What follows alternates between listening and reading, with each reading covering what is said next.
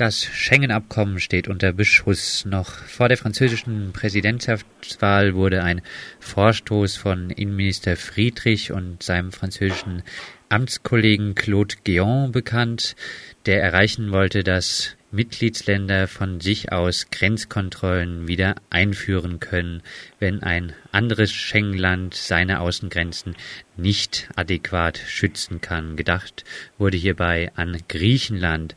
Diese Woche berichtete jetzt zum Beispiel das Handelsblatt, dass der Vorstoß trotz Regierungswechsel in Frankreich nun wohl relativ erfolgreich sein könnte. Mit Matthias Monroy, freier Journalist aus Berlin, der seit längerem zur EU-Sicherheitsarchitektur arbeitet, wollen wir jetzt über diesen Beschuss des Schengen-Abkommens reden. Den Schengen-Regeln soll ein neuer Artikel eingefügt werden mit einem spezifischen Verfahren für den Fall, dass außergewöhnliche Umstände das Funktionieren des Schengen-Raums insgesamt ohne interne Grenzkontrollen gefährdet. Vor welchen außergewöhnlichen Umständen haben denn die EU-Innenminister so Angst, Matthias? Ja, auf EU-Ebene ist das geflügelte Wort neuerdings Migrationsdruck. Also es wird orakelt, dass Migrationsströme auftreten könnten, massive Migrationsströme, derer man sich nicht erwehren kann, außer dass man seine Grenzen schließen muss. Und du hast es schon gesagt, es zielt natürlich auf Griechenland. Griechenland wird derzeit massiv unter Druck gesetzt, vor allen Dingen aus Deutschland allerlei Maßnahmen zu ergreifen, um seine Grenzen zu sichern. Und sollte das eben keinen Erfolg haben, wird eben damit gedroht, dass dann andere EU-Mitgliedstaaten, also die anderen 26 EU-Mitgliedstaaten, eben schlicht ihre Grenzen zumachen und Griechenland daran dann schuld sein soll. Du hast gegenüber Radio Dreiecksland schon über das Smart Border Package berichtet. In welchem Zusammenhang stehen diese Überlegungen mit den jetzigen Angriffen auf die Schengen-Regelung? Ach, es gibt eine ganze Reihe von Maßnahmen, die auch immer wieder in einschlägigen Papieren zusammengefasst werden.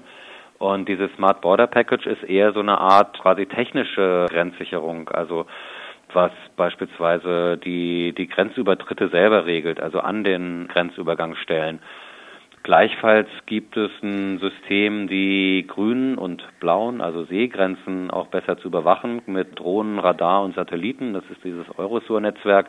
Also es gibt eine ganze Reihe von Initiativen und Maßnahmen zur Migrationsabwehr. Das ist natürlich ein ganz, ganz deutliches Signal. Also das geht nicht mehr um eine Einladung oder um ein generelles Verständnis, eine generelle Akzeptanz des Bedürfnisses nach Migration, sondern im Gegenteil, das ist eine ganz klare Warnung, kommt bloß nicht hierher, wir werden jeden Fluchtweg euch versperren. Das bedeutet natürlich, dass die Fluchtwege risikoreicher werden. Also viele Grenzen in den Mitgliedstaaten werden eben besser bestreift, besser bewacht, sage ich mal, wurden für Fluchtbewegungen, für Migrationsbewegungen geschlossen. Das bedeutet, dass viele eben über das Meer kommen müssen. Und eines der letzten Schlupflöcher war noch beispielsweise in Griechenland die Region am Evros. Das ist ein Grenzfluss zwischen der Türkei und Griechenland und die wird massiv aufgerüstet, übrigens auch militärisch. Also neben einem Zaun, einem zwölf Kilometer langen Grenzzaun, den man sich so ungefähr vorstellen muss wie der Zaun um das Gelände des G8-Gipfels in Heiligendamm, wird es auch noch einen über 100 Kilometer langen Panzergraben geben. Und ihr habt richtig gehört, Panzergraben, das Ding wird vom griechischen Militär gebaut mit der Begründung, dass man sich gegen einen Panzerangriff aus der Türkei, der womöglich bevorstehen könnte, schützen möchte. Nun ist die Situation zwischen den beiden Ländern Griechenland und Türkei traditionell immer mal wieder angespannt, aber von einem bevorstehenden Panzerangriff der Türkei hat bisher niemand was gehört. Und es ist ganz klar, dass dieser Panzergraben, 30 Meter breit, benutzt werden wird zur Migrationskontrolle. Die EU-Innenminister kommen an diesem Donnerstag in Luxemburg zusammen, um über die künftigen Schengen-Regeln zu diskutieren. Was wird deiner Meinung nach das Treffen für Ergebnisse haben? Naja, das Ergebnis ist auch im Vorfeld im Prinzip schon bekannt. Also man weiß, auf was sich da diplomatisch geeinigt wurde, was also vermutlich dann von den Innenministern abgenickt wird. Man kann sagen, Deutschland hat sich durchgesetzt, der Nationalstaat triumphiert über die Europäische Union. Es geht im Kern darum, dass die nationalen Regierungen ermächtigt sind, temporäre Grenzkontrollen einzuführen. Das ist erstmal nichts Neues. Das tun sie sowieso. Das tun sie für eine Dauer bis zu maximal vier Wochen. Polen hat das gerade gemacht. Also vorgestern haben die Grenzkontrollen begonnen wegen der Europameisterschaft für vier Wochen. Bei Gipfelprotesten wird das gerne gemacht. Kürzlich hat Spanien das gemacht wegen der angekündigten Proteste gegen die Tagung der EZB in Barcelona, der Europäischen Zentralbank beispielsweise. Jetzt ist es aber so, dass diese Kontrollen bis zu zwei Jahre eingesetzt werden können. Wenn also quasi ein Land befindet, dass es nicht anders möglich ist, den Migrationsstrom, also den plötzlichen Zustrom von Drittstaatenangehörigen zu reglementieren beispielsweise. Und die Kommission hatte eigentlich gefordert, dass diese Wiedereinführung von Grenzkontrollen eingedämmt werden. Das ist ausgeufert.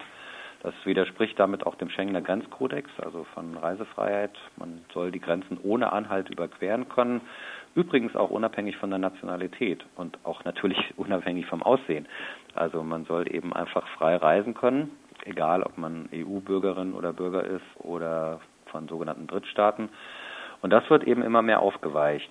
Und was allerdings bisher in der Diskussion viel zu kurz kommt, diese neue Regelung wird auch eine massive Aufwertung der Grenzschutzagentur Frontex mit sich bringen. Also das ist nirgendwo bislang berichtet worden über den Entwurf, der jetzt im Prinzip abgestimmt ist und morgen dann entschieden werden soll.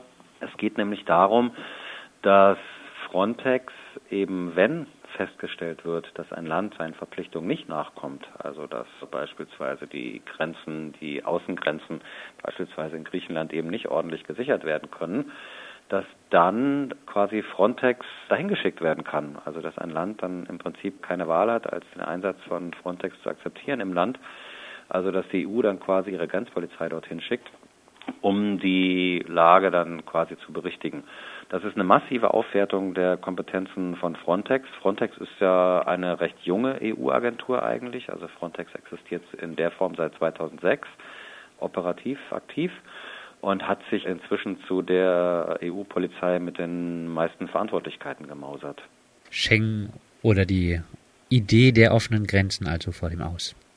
Würde ich sagen. Das ist eine Art Bankrotterklärung, würde ich sagen, einer Migrationspolitik, die sich an Menschenrechten orientiert. Und es ist im Gegenteil ein ganz klares Signal an den Rest der Welt, bleibt bloß, wo ihr seid, wir schotten uns ab. Soweit Matthias Monroy, freier Journalist aus Berlin. Vielen Dank, Matthias.